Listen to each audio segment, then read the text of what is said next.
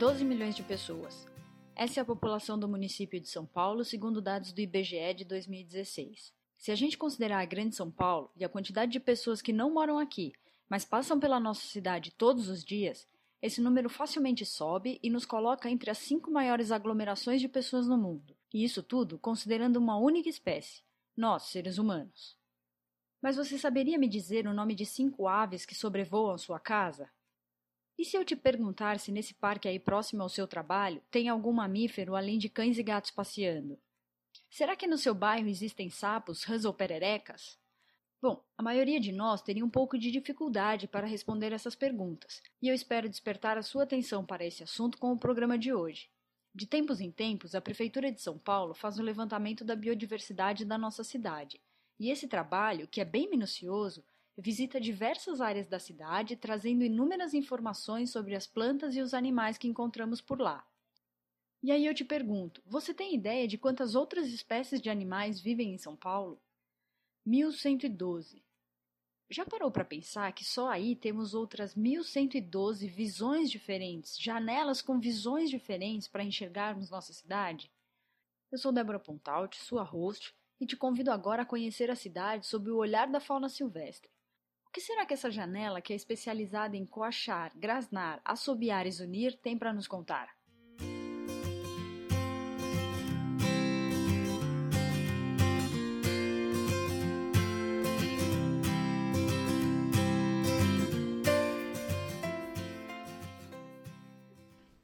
Seja bem-vindo você que nos ouve. Esse é o segundo episódio do Janela Verde Podcast. E depois de passear por uma visão sobre as áreas verdes eh, da cidade de São Paulo e a relação dessas áreas com a nossa saúde e com a saúde da cidade, a gente abre a janela hoje para enxergar outros coabitantes de São Paulo. Para isso, eu trouxe dois especialistas que participaram de perto do último inventário da biodiversidade do município de São Paulo. À minha direita, eu tenho a bióloga da Divisão Técnica de Medicina Veterinária e Manejo da Fauna Silvestre. Bem-vinda, Nelisa. Se apresenta para a gente contando sua relação com o tema. Obrigada pelo convite. Eu sou bióloga, como você já disse, e eu participo desse programa de inventariamento da fauna silvestre desde a criação, então desde 93, quando ele começou a, a ser implementado. Né? Então, atualmente eu coordeno esse programa e esse é um programa que a ideia é fazer esse inventário de forma contínua, né, para você ter uma ideia real do como é a fauna, como a fauna se comporta na cidade.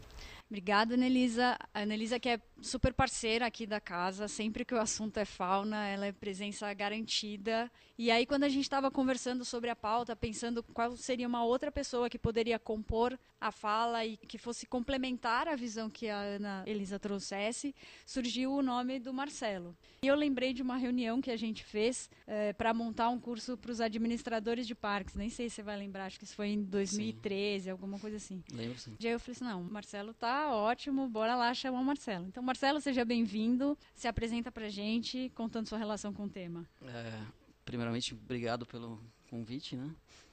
Eu tô meio gripado, mas acho tá que ótimo. minha voz não dá, vai dar pra, pra entender. É, eu sou médico veterinário.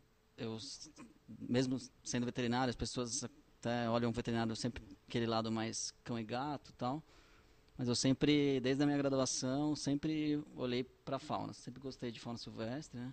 E nosso objetivo no DEPAV 3, a gente está na sessão de medicina veterinária preventiva, que, né, como diz o nome, é preventivo, né? Então a nossa ideia é tentar é, formas, escolher formas de reduzir que os animais é, cheguem para a gente. Dê né? entrada. É, dê entrada na divisão de fauna, porque quando ele entra é porque ele entrou por algum problema é, nenhum animal entraria voluntariamente. Né? Uhum. Ele entrou involuntariamente e por algum problema, geralmente relacionado ao homem. Né?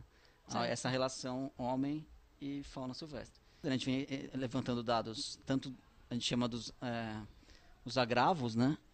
É, agravos. Agravos, é. Os que agravos, é agravos? Os agravos são circunstâncias é, que acontecem que acabam impactando o indivíduo e a população. Então, fazendo uma correlação com o ser humano, um agravo seria o tabagismo. Certo. Seria é, acidentes automobilísticos, uhum. né? ou então a dengue. Marcelo, seja bem-vindo. mesa completa. Vamos começar. Então, quando eu estava é, escrevendo o texto de abertura, um dos maiores cuidados que eu tive, e ainda assim eu usei algumas vezes a palavra, foi não usar o termo né, espécie muitas vezes, porque a gente é, às vezes usa a palavra e nem sabe exatamente o que, que ela é. Como eu acho que a gente vai gastar essa palavra hoje aqui, é, queria pedir para a Anelisa definir de uma maneira simples. Quando a gente fala espécie, o que, que a gente está querendo dizer? Bom, é, espécie é uma palavra que eu vou usar muito mesmo. Vamos gastar aqui. Bom, o conceito de espécie, espécie é a unidade biológica da classificação científica dos seres vivos. Os biólogos têm a mania de fazer classificações, né? tudo classificado. E, o, e a espécie é a unidade básica. Então, por exemplo, nós, humanos, somos da espécie Homo sapiens. Né? Então, essa é a unidade básica. Agora, o conceito biológico de espécie é que seres da mesma espécie, quando se cruzam, vão ter filhos férteis. Né? E é, então quem não é da mesma espécie não consegue se reproduzir e ter é, descendentes férteis. Descendentes férteis. Isso é uma maneira é, didática de entender é, o que, que é espécie. A primeira o... parte foi pesada, confesso que eu mesmo, eu bióloga, já estava aqui tentando juntar as palavras e formar um conceito, mas é isso. Acho que a segunda parte é. deu para tornar mais palpável o que, que é uma espécie, né? E, e, a gente vai usar muito esse termo aqui Vai usar hoje. muito esse termo e note quando a gente fala Homo sapiens, a gente nota que tem dois nomes. Sim. É sempre assim, com espécie. A espécie sempre vai ter dois nomes primeiro representa o gênero e sapiens representa a espécie. Né? Ah, legal. Que gênero é outra categoria. Um pouquinho maior. Isso, e assim por diante. Ah, legal. E diga, Marcelo. A questão de, na verdade, sobre o, o que é um animal silvestre, né? O animal silvestre, na verdade, ele é um animal que não foi domesticado pelo homem, né? O, a gente tem o cão, o gato, os bovinos, são espécies que foram domesticadas há muito tempo e estão com a gente há muito tempo junto com o ser humano. Agora, os animais silvestres são aqueles que não, não foram domesticados. Acho legal quando você traz essa definição de animal silvestre, é porque você está falando de uma espécie, né?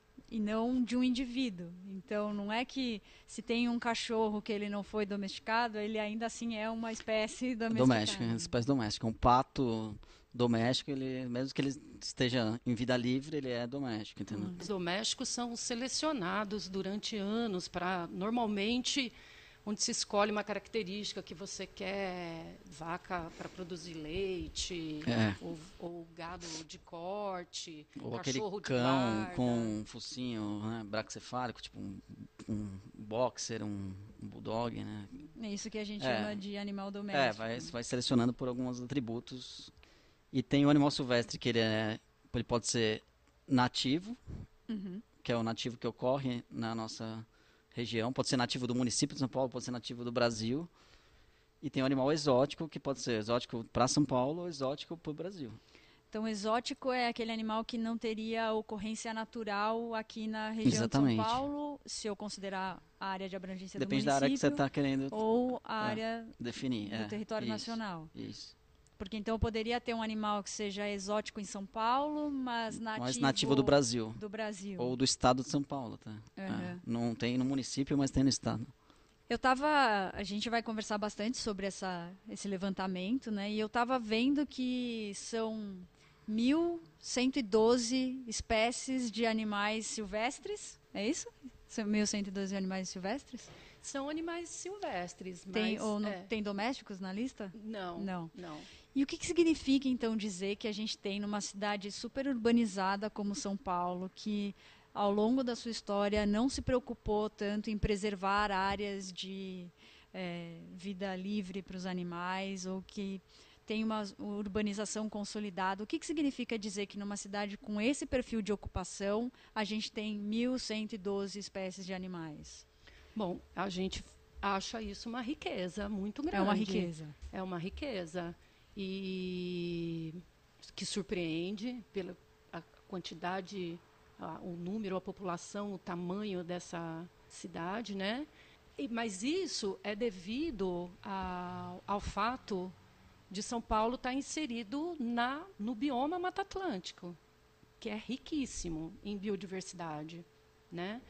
E, e ainda ter áreas é, preservadas dentro da cidade com esse tipo de bioma. Então, os é, parques, ou os maciços da, principalmente as áreas que ficam na zona sul e na zona cantareira. norte, na Cantareira, uhum. né? E, e, isso que dá riqueza para toda para toda essa área. Então, essas duas áreas, acho que devido ao tipo de terreno, foram menos utilizadas para é, produção expansão. agrícola, para expansão urbana, né?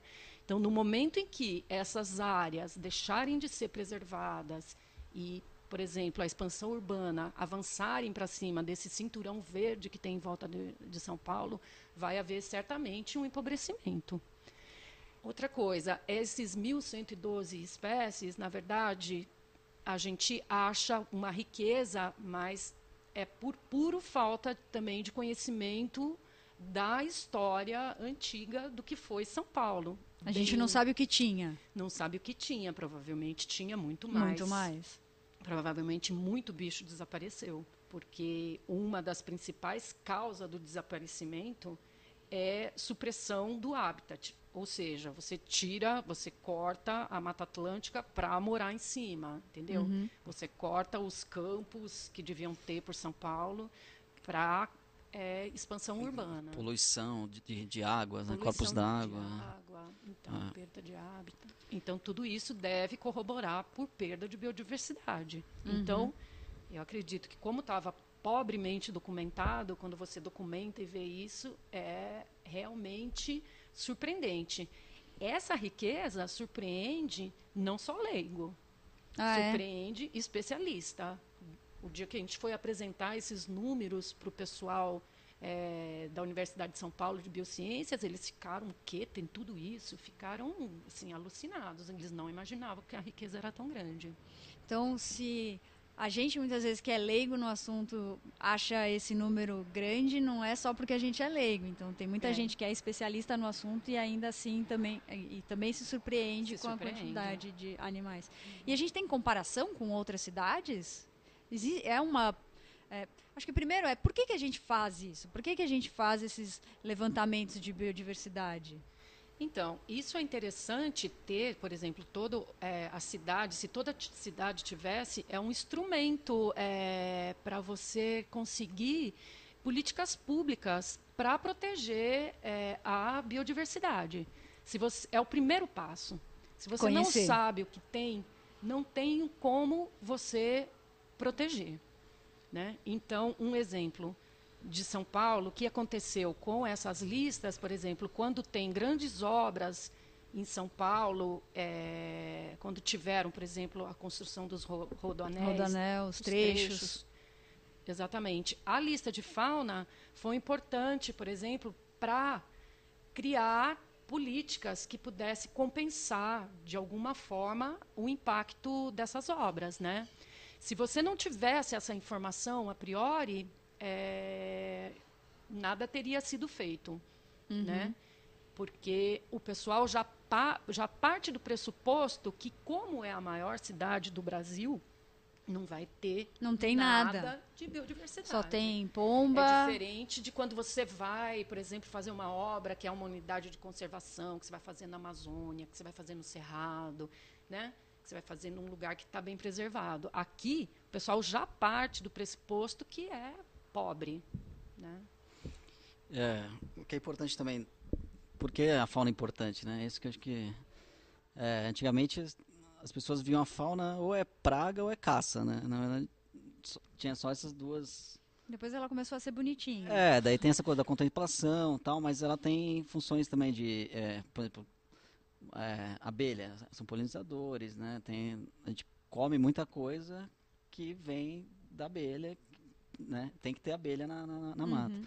Tem essa questão até de colaboração com a questão de saúde humana. Então tem animais silvestres que eles são sentinelas para gente. Eles mostram que uma infecção está ocorrendo em tal lugar, porque nele se manifesta, ou porque a gente por achou exemplo, nele. Por exemplo, a questão até que está tendo muito polêmica agora da febre amarela, né? Que, que os macacos morrem e as, a gente consegue detectar que o vírus está chegando porque viu que sabe que tem macaco na área e esse macaco morreu. Uhum. E isso você consegue fazer uma vacinação das pessoas e, e conter, e conter a, entrada. A, a, entrada e a disseminação de uma, de uma um, um, vírus, uma doença que seja epidêmica. Certo. No caso da febre amarela, na verdade, é. se você mata os peixes e os anfíbios que comem as do mosquito, esse mosquito vai explodir e dar o problema, né? É. E que vai aparecendo macaco. É, e as pessoas começaram a matar os macacos erroneamente porque achando que o macaco que transmitia, mas é, na verdade quem transmite dele. é. Só que ele tá, na verdade, ele, ele, é um parceiro nosso, porque ele morre ele é um escudo, né, uhum. né? Entre aspas, ele é um escudo pra gente. Assim. É um bom indica é. bioindicador. Antes, é um ótimo aliado. Um ótimo aliado. É um né? ótimo aliado do ser humano e para ter qualidade de vida, saúde em geral. E como que foram, quais são as áreas que foram inventariadas? É um, como que faz essa escolha? São áreas públicas? São, como que funciona isso? Tá. Olha, quando a gente começou, em 93, a gente escolheu alguns parques. Então, a gente começou com o Parque Ibirapuera, daí teve o Parque Alfredo Volpe e o Parque do Carmo. Começou com esses três, depois entrou o Parque Anguera e foram assim, porque a ideia era, era explorar os parques municipais, né? Na época eram 33 parques municipais. E hoje a gente está em 138 áreas. Essas áreas incluem tanto áreas públicas, como os parques municipais, como algumas áreas particulares que a gente tem interesse e parceria com os seus proprietários para poder fazer as solturas dos animais que a gente recupera. Porque infelizmente tem a questão de segurança, né? Também assim, às vezes a gente tem, uhum. vai soltar um animal tipo um picharro, que é um animal super que as pessoas gostam de que traficar, que é? É, né? Que é uma ave que é, as pessoas pegam e gostam de colocar em gaiola para vender. É tráfico, né? Numa área muito. Uh, tem que selecionar as áreas, porque esse bicho pode voltar a ser recapturado pelo tráfico de novamente. Então a gente tem que escolher áreas bem preservadas. Então. Uhum. E como que vocês fazem esse inventário? Como que é? Sai com uma prancheta, com um caderninho, é. com um binóculo, é. com pa passar a noite no lugar? Como que é? São é, metodologias diferenciadas para cada grupo certo. que se vai estudar. Né? Então, se você for atrás de borboletas, você vai num, num, horário específico. Se você for atrás de aves, por exemplo, é, você vai acordar antes do amanhecer, porque as aves vocalizam nesse horário. Então, a gente usa reconhecimento da, vo da voz é, das aves, visualização, é, fotografia, desses animais. Então, é, coloca também em algumas áreas redes ornitológicas para capturar e se certificar que são as espécies que a gente está atrás. Se for no caso de anfíbios, também coloca algumas armadilhas para ver se os animais, é, para se certificar de quais espécies que são, vai com gravador para gravar o som. Então, esses animais que emitem sons uhum. são mais fáceis de serem identificados. Certo. Daí, no caso de mamíferos, a gente coloca armadilha de pegada. Uhum. Então, ah, então reconhece muitas espécies através da pegada. Coloca também armadilhas para capturar o um animal vivo e reconhecer. É, armadilhas fotográficas para animais que são furtivos, que a gente não consegue ver direito, que com hábito noturno. Então, metodologia de muito variada. Por exemplo, se for morcego, a gente vai durante a noite, coloca também redes é, para capturar esses morcegos. E esses animais são soltos depois? São soltos. São soltos. São soltos. E vocês têm especialista para reconhecer tudo isso? Como é que é? Ou conta com ajuda de academia? A Annelise é especialista em aves, ela identifica, mas por exemplo, no caso dos morcegos, a gente tem uma parceria com o CCZ de São Paulo, que tem ah, a, tá. a, equipe lá que é muito boa e, e... Então, mas a gente também procura fotografar ou gravar, e se tem dificuldade, eu vou atrás de algum especialista também. vou atrás do museu, porque uhum. o, o, número de espécies é muito grande, não tem como você ser absolutamente craque em todos. Então, por exemplo, o pessoal que, que fez com insetos também teve a parceria do pessoal do CCZ na identificação desses insetos. O CCZ é Centro de Controle de Zoonoses. Que também é da prefeitura, que né? Também é da prefeitura. Da Secretaria da Saúde, né? Isso. Isso. Tem as aranhas também, que foram identificadas por uma pesquisadora. Então, a gente tem parceiros. Que Os peixes também, que né? auxiliam, né? É. E a novidade dessa última lista que saiu é que a gente está utilizando informações que estão agora em plataformas é, de, por exemplo, o eBird, o Taxeus, são plataformas em que pessoas vão lá e colocam as informações. Por exemplo, se eu for num parque e fizer uma lista de espécies, eu vou lá nesse. Eu, cidadão comum. Cidadão comum, e você faz essa lista de espécies e coloca lá. Então, a gente está complementando as informações com essas informações que o, atualmente a gente tem disponível, que não havia essa possibilidade lá no começo, agora enriquece bastante esse inventário. Né? Uhum. Então, é um levantamento, uh, a princípio, quantitativo, é, não, qualitativo. A princípio, a, ele é um... A um... princípio é qualitativo e cumulativo. Uhum. Então, as espécies que a gente viu em 93 é, é, foram se somando com as que a gente vem vindo até agora. Mas tem alguma que não foi vista, ela é retirada? Existe isso? Tem, Como? Que ela nunca mais lá, foi é, vista? Até, sei lá, no levantamento de 2010 aparecia uma ave X que não foi vista no levantamento de 2016. A isso gente, acontece? É, acontece, pode acontecer, de uma ave que, de, de espécies que foram vistas lá no, no começo e estão é, não são mais vistas. Pode Já dá para entender também. alguns processos de Exatamente. ocupação é. dessas espécies pela cidade. Né? Uhum. A gente coloca a data da primeira observação nessas listas, uhum. né? com os observadores, qual a fonte. Então, tem como saber quando ela foi lá registrada. A gente consegue, de certa forma, saber que estão sumindo espécies também. Por exemplo, teve registro de no Parque do Carmo, antigamente, tinha veado, catingueiro, que hoje não tem mais. Não. Provavelmente foram caçados, extinção cachorros, local. extinção local. A gente consegue. Dentro lógico, do Parque do Carmo. Na APA do Carmo, daquela ah, região, tá. tinha veado, veado catingueiro, cachorro do mato, tinha umas espécies.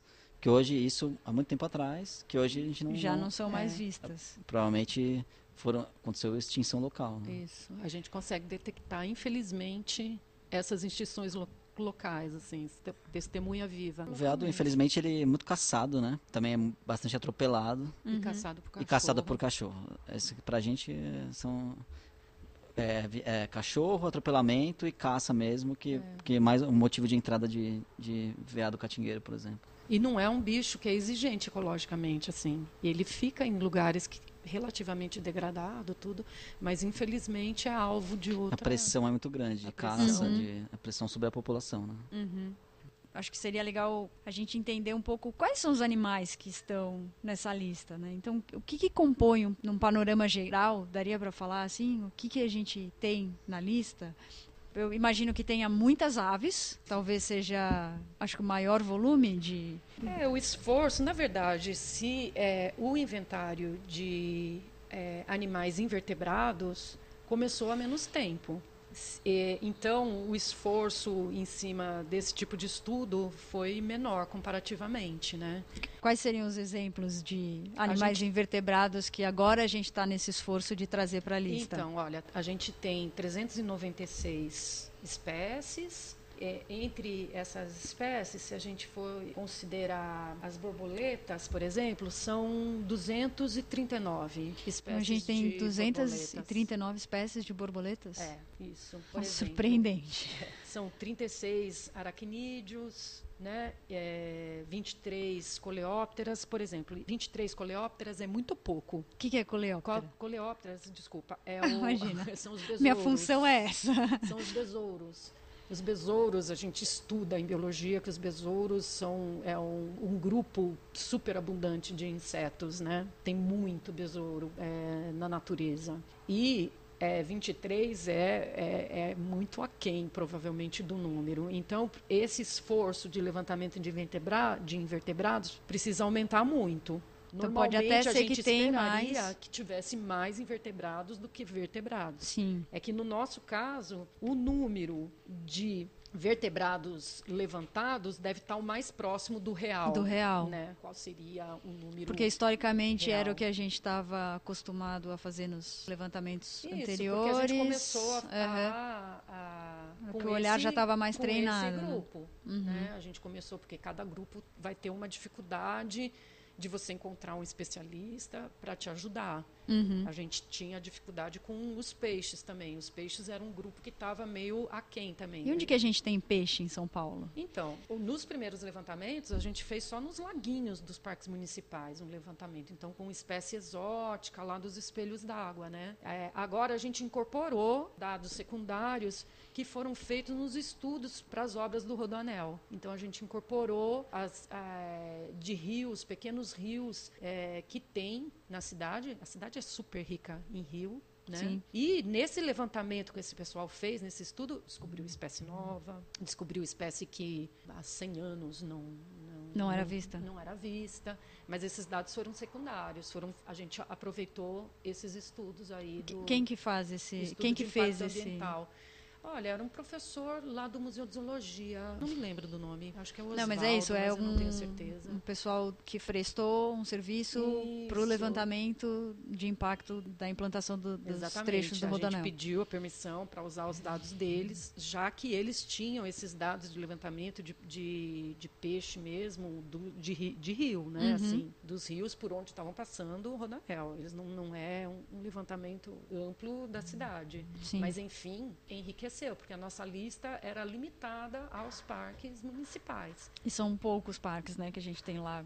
É, e muito artificial muito. também, porque os lagos são corpos d'água artificiais, em que o pessoal solta peixe exótico, né? Tem tilápia, que não é daqui, enfim. E não é legal você ter o seu peixinho lá e soltar num lago? Não, né? Não pode. É proibido, na verdade, você introduzir animal silvestre. Você acaba direto. causando um impacto na população É. que já está lá, né? Então, Você pode levar doença, É. você pode levar um bicho super é, agressivo que começa a devorar as populações nativas. É, tem aquela enfim. famosa tartaruga, né? Tartaruguinha de água, né? Que ela é de ocorrência lá dos Estados Unidos. Que é aquela Essa que o pessoal o cágado compra de orelha vermelha.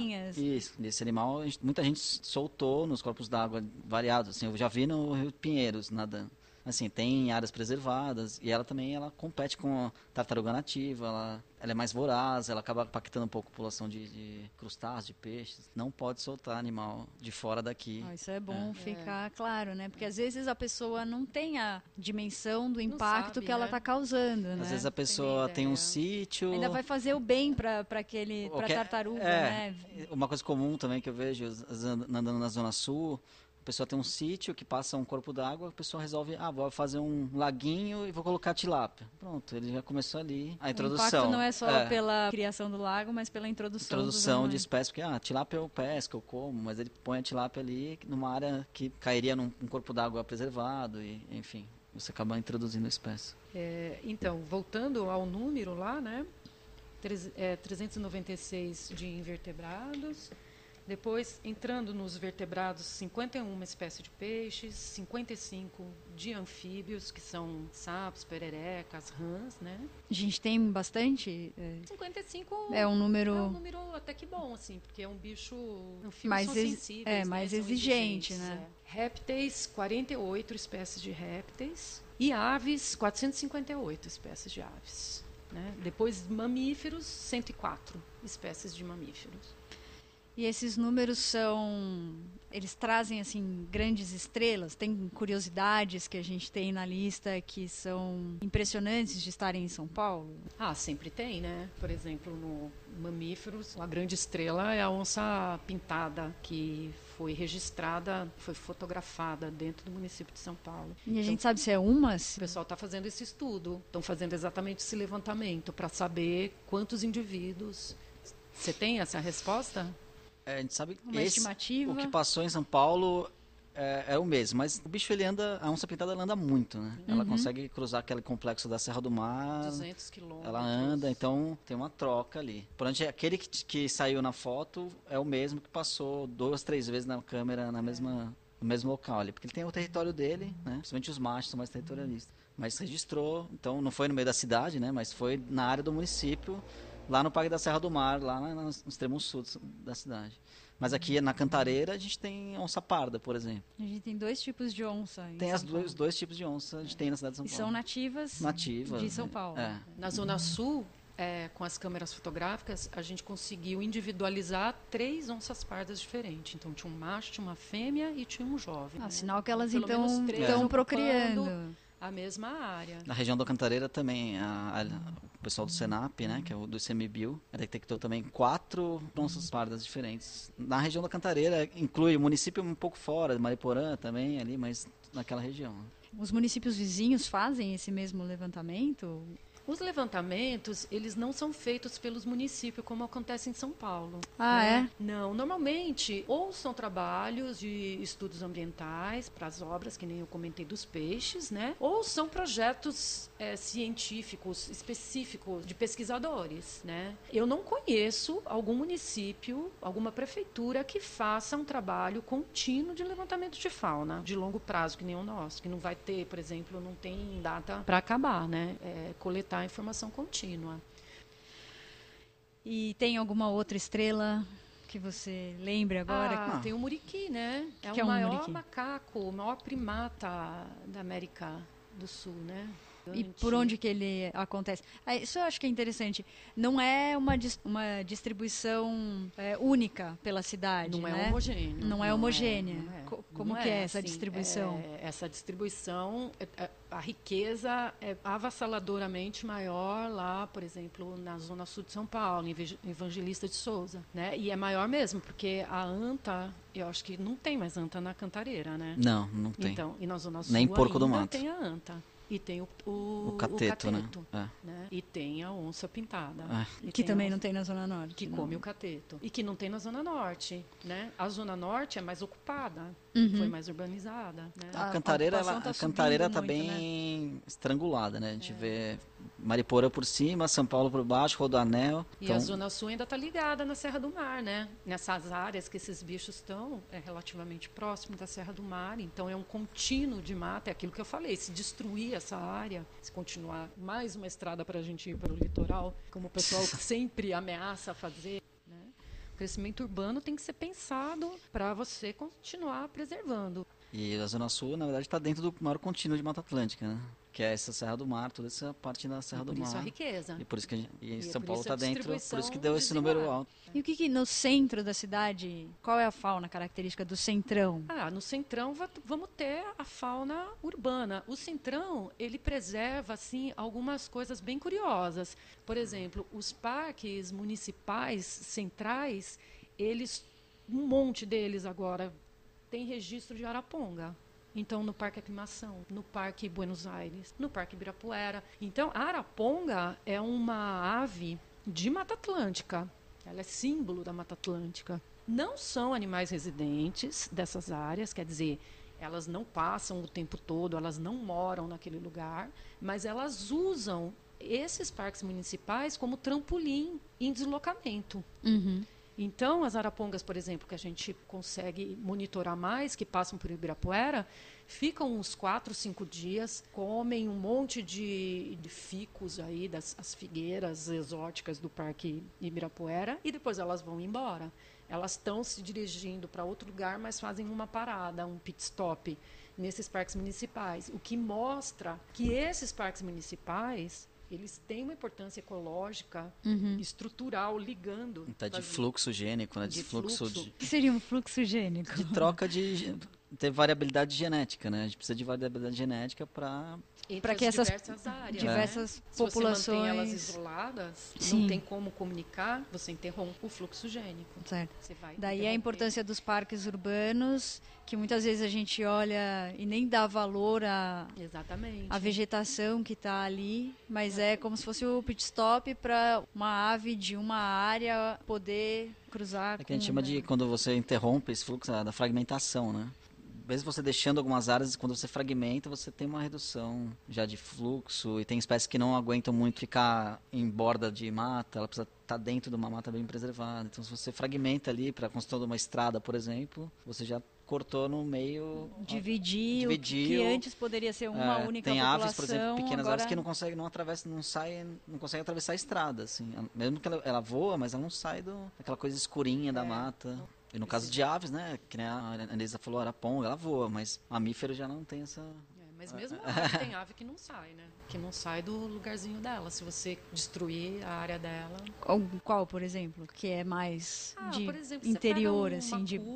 Você pega uma ave bem florestal, às vezes elas não. Que a gente tem aqui e acaba tendo registro. mais nas bordas. É, essas, esses bichos são os mais sensíveis às modificações ambientais, à redução de habitat, né? E daí tem bicho que, apesar de ser de, de mata, eles conseguem consegue ainda ter uma mobilidade maior, eles conseguem se deslocar e ir para outras áreas, né? Vai variar mesmo de cada cada e uma, uma coisa curiosa também que a gente tem visto de uns tempos para cá é algumas espécies que não ocorriam no município estão chegando. Então, por exemplo, tucano toco, aquele do bico, bicão amarelo, que a gente não tinha muito aqui, não era área de ocorrência que hoje em dia aparece lá é no Parque Anguera, né? Uhum. É de cerrado, tucano toco, essas espécies são sempre de áreas abertas, então é como se a área aberta, os animais de área aberta estivessem ganhando espaço, eles estão expandindo a área de ocorrência por destruição uhum. de habitat. Então, né? quando a gente modifica o ambiente, a gente muitas vezes afugenta, afasta os que precisam de um, um habitat mais florestal e uhum. acaba abrindo espaço para espécies de cerrado, por exemplo, como esse é, tucano. Veja um aumento do papagaio, papagaio verdadeiro, aquele comum que a gente conhece. Tem muitos agora de vida livre na cidade de São Paulo. Assim. Muitos, muitos. Muitos. Bandos e bandos. Um papagaio lá em 93, a gente viu o papagaio uma vez só, durante um ano inteiro. Se você for comparar agora, você vai ver todo dia papagaio. Então isso aconteceu com algumas, algumas é. espécies. É. E ele também era mais de cerrado? Ele é. E porque, por exemplo, se alguém me falasse, ah, agora a gente está encontrando facilmente todo dia no Ibirapuera é, papagaio verdadeiro. Hum. É, eu, eu, falaria, poxa, que legal, né? Sinal que a população está se estabelecendo, mas quais outros animais é, que a gente começa a encontrar no, nos levantamentos de fauna, mas que precisa de atenção, que não seriam tão legais de estarem sendo vistos aqui, ou porque, então, por exemplo, espécies de cerrado que estão vindo para cá. Então, Sagui? a fauna ela é dinâmica, né? Uhum. Então, a gente espera mesmo que vai acontecer mudanças. mudanças. Mas tem uma fauna que é classificada como invasora. Ela é classificada como invasora quando ela causa danos econômicos, de saúde. Por exemplo, é. peixe, tá, tilápia, carpa, tem aquele bagre africano. africano, que é um predador também de outros peixes. É. Mas assim, no nosso registro, por exemplo, os saguis, os saguis introduzidos. O pessoal compra em estrada, fica com dó, depois traz e descobre que comprou um mico de fato, né? Porque o bicho quando se torna adulto, ele tem comportamento imprevisível e às vezes agressivo, acaba mordendo algum dos familiares, né, porque é bem imprevisível. E a pessoa pega, então, e solta pela cidade. Então, quem for na Zona Sul, você vê os saguis, aqueles saguis que a gente vê andando nos fios, são tudo espécie introduzida. Porque eles, a espécie tese, nativa... eles não estariam aqui. Não. A espécie nativa está lá super ameaçada de extinção no meio da mata na Zona Azul. Então a gente, existe um, um sagui nativo. É, era o que eu ia perguntar. Tem um sagui que é nosso? Sim, de, região de ocorrência aqui da, da Grande São Paulo, Serra da Mantiqueira, tudo ali. E esse outro sagui é da onde? Esse sagui tem um que é do Nordeste, Centro-Oeste, assim, do, do Brasil, né, que é da Caatinga, e tem um outro que é o sagui de tufo preto, que é Cerrado, né? Que é do Cerrado, é. pega Minas, pega o estado de São Paulo, mas pega o noroeste tá. do estado de São Paulo, né? O problema é que ele vem para cá, eles é, acabam descaracterizando a espécie que já estava aqui, uhum. porque eles, eles hibridizam, entendeu? Então fica o, tem o salgueiro tufo branco e o tufo preto, daí nasce o tufo cinza, assim, tipo, Essa é, troca genética não, não é legal. Essa não é legal. É, essa, essa perde legal. biodiversidade, né? uhum. né? E quais, quais são as formas de remediar isso? Ah, são difíceis as formas de remediar, porque a gente é, Conscientização acho que é a primeira, é, né? É, a primeira coisa é a conscientização da população. Porque, a princípio, quando a gente pensa em é, animais silvestres, dá a impressão que é uma coisa muito longe da população, né? Que o cidadão comum pouco teria influência na existência ou não disso. Mas pelo que a gente está conversando aqui, é muito mais próximo à nossa responsabilidade enquanto cidadão e quais são as atitudes que a gente fomenta no nosso dia a dia, de o que, que eu vou ter ou não aqui, né? As escolas, acho que recentemente estão começando a falar da, da fauna nativa, né? Um desconhecimento grande, porque é, no caso lá, você tem esses animais, se você não atua rapidamente, eliminando o invasor, você vai perder a tua fauna nativa é. rápido, uhum. de maneira definitiva, né? como já aconteceu em vários outros lugares documentado. Está é, é, super documentado que os bichos acabam, é um dos motivos de extinção de espécie, é a introdução de espécie exótica. Uhum. E a espécie exótica a gente pode incluir, do ponto de vista da fauna silvestre, o cão e o gato. Exato. O cão e o gato no mato, ele é uma espécie exótica invasora. Ele vira um impacto grande, porque é, o que acontece? Ele tem um, o número de indivíduos, a abundância dele é muito grande.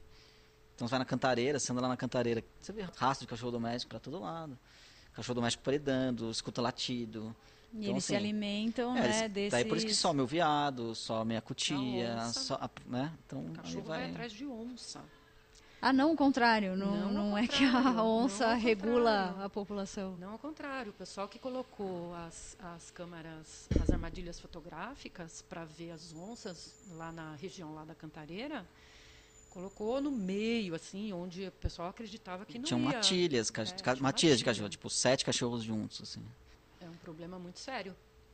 E isso começa com a gente tendo posse responsável pelo nosso Exatamente. animal lá em casa, né? Quer ter cachorro, pode De castrá-lo. Não pode deixar solto. E, e não abandonar. Tem impacto, a gente tem número, tem impacto isso, você entendeu? Um impacto grande. Uhum. Assim, muito grande.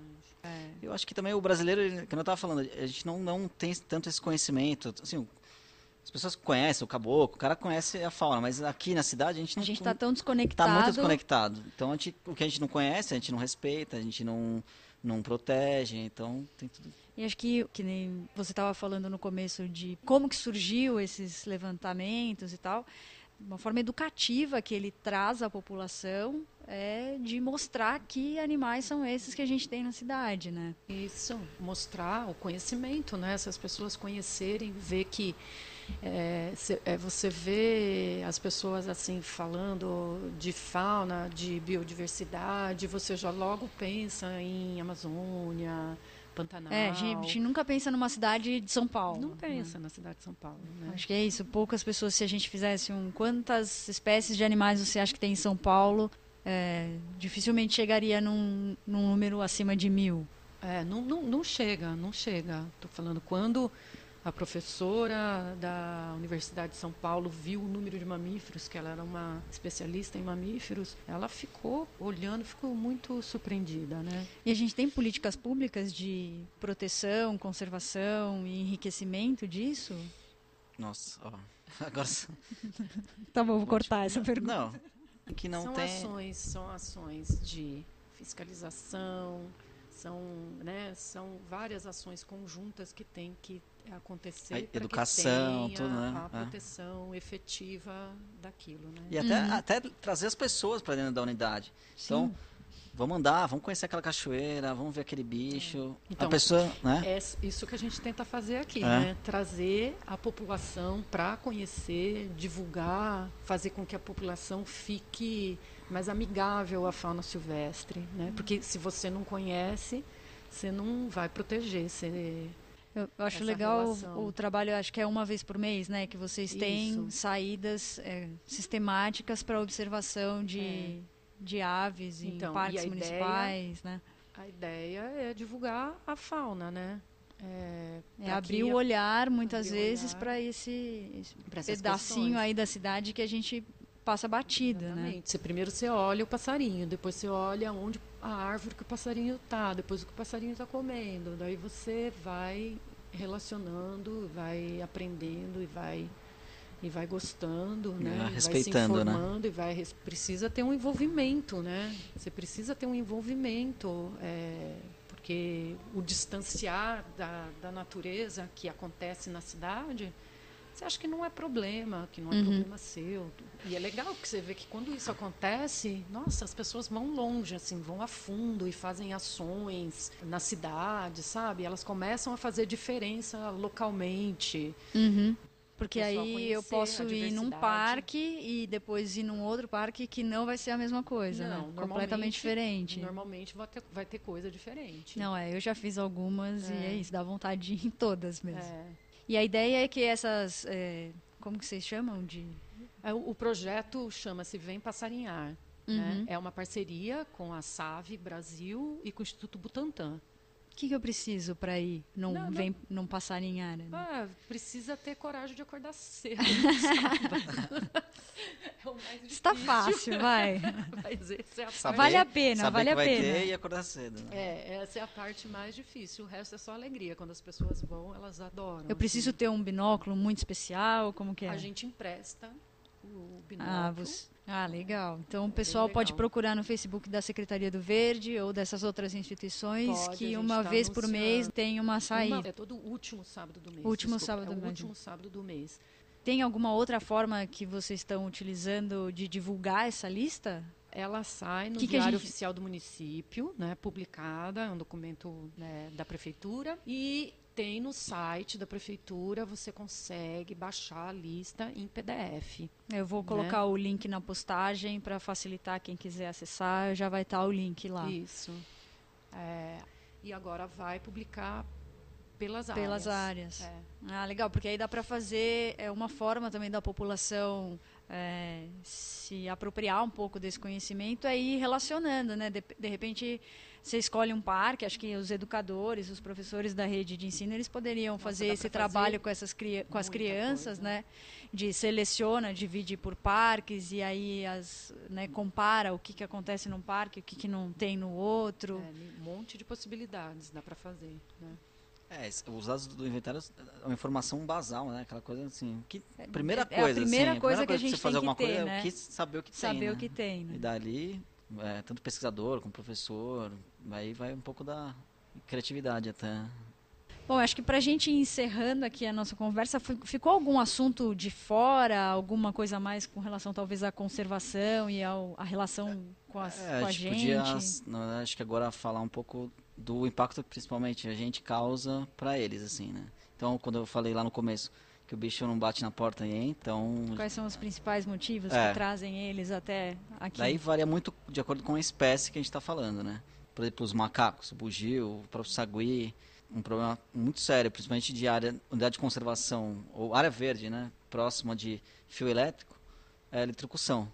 Uhum. Então o animal acaba usando o fio como passagem Para ele o fio e É, a não é. árvore não tem Sim. diferenciação. e, e o animal toma um choque, muitas vezes morre, né? Geralmente a gente Mas perde aí teria animal. alguma coisa que a gente poderia fazer enquanto Então, sociedade? inclusive a, a equipe do DEPAV já vem fazendo, né, com a eletrocução e chamou uma, uma reunião com a Eletropaula, né, e que a gente Uhum. conseguiu. O fruto foi em alguns, alguns locais da, da, que- que- incidência. da incidência que eles fizeram, eles colocaram uma capa no fio, uma capa que não é, não consegue ter contato direto, não, não que fecha o ciclo. lá, fios assim. é.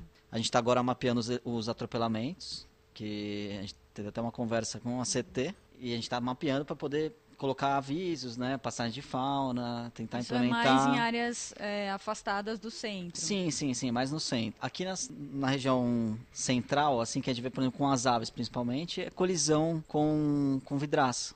Ele vê um reflexo, ele não, não vê que aquilo é um vidro, ele se choca e acaba. Às vezes morre, às vezes a gente consegue salvar, mas Principalmente onde reflete a vegetação. Tem uma árvore, a árvore reflete, então vai até terceiro andar, mais ou menos, assim. Por exemplo, nesses prédios que Prédios são espelhados. espelhados. Prédio espelhado é mais para bicho que voa mais alto. Agora o bicho que voa mais baixo, um sabiá, uma vidraça da casa, que também é espelhada, acaba sendo também a, um Porque problema. ele não consegue diferenciar se aquilo é um corredor para É, ele ele- continuar é. voando. É um espelho, né? Acaba Uhum. indo, ele vai direto e não acaba se chocando. Outro problema sério para ave que a gente tem aqui é linha de pipa. É, com cerol, às vezes até sem cerol também. Uhum. É, acaba decepando. Que é proibido. É proibido o cerol, mas às vezes sem cerol também acaba uh, amputando a asa ou estrangulando, né? Deixou a linha lá enroscada na árvore. A gente muitas vezes não consegue fazer essa projeção de qual vai ser o impacto posterior, é. né? Tem ainda registro de caça, né? Pessoa, principalmente nos extremos, assim, as uhum. pessoas ainda é, nem só, é. infelizmente, é. nem só no extremo. Assim. Em áreas, em parques mais centrais. Muito engraçado, né? Porque, aliás, não tem nada de engraçado, mas como muitas vezes a, a, o contato que a gente tem com a fauna, ou ela já vem como um problema, ou porque ah, entrou na minha casa, invadiu o fogão, sei lá eu, ou é, ela, ela é apresentada para a gente como os impactos, né, a gente como problema nela. Então, todos esses agravos que o Marcelo está contando. E muitas vezes a gente, quando deixa para ver a fauna silvestre, de vida livre, a gente olha para a Amazônia, a gente olha para áreas que são é. muito afastadas. E acho que o grande convite que essa conversa toda traz é conheçam os animais que convivem na mesma cidade com a gente, né? E só, porque é assim que a gente vai saber o que, que tem aqui, que é o primeiro passo, para então poder pensar e cobrar políticas públicas, cobrar investimento do poder público, cobrar maior responsabilidade das empresas, é, das construtoras na, nos seus prédios espelhados. Ou... Respeito, né? A gente é. tem que é. respeitar todas as formas de vida, assim, ética, de forma, né? é, respeitar precisa gostar, simplesmente respeitar tá bom. Né? Pessoal, adorei a nossa conversa. Acho que ficou um programa bem legal. A gente deu uma passada geral aí. Mas queria dizer que eu adorei a conversa. Agradeço muito que vocês tenham disponibilizado um tempo aí na agenda. E não sei, vocês querem deixar um recado final? Eu quero agradecer o convite, a oportunidade de poder falar um pouquinho e que quem escutar multiplique a informação. Sim. E é isso. Fauna contemplar, respeitar e vamos viver em harmonia, equilíbrio todo mundo. Boa. Também queria agradecer e quem se interessar pelo assunto pode é, baixar o PDF e, e ver a riqueza que a cidade de São Paulo tem, né, que é desconhecida. E se quiser participar também das, é, dos nossos, das nossas saídas para observação de aves, vai se surpreender com certeza, vai adorar. E é essa a mensagem. Então é isso. Vamos fazer um tchau coletivo? Um tchau, tchau. Tchau, tchau. Boa noite. Obrigado, boa tchau. noite.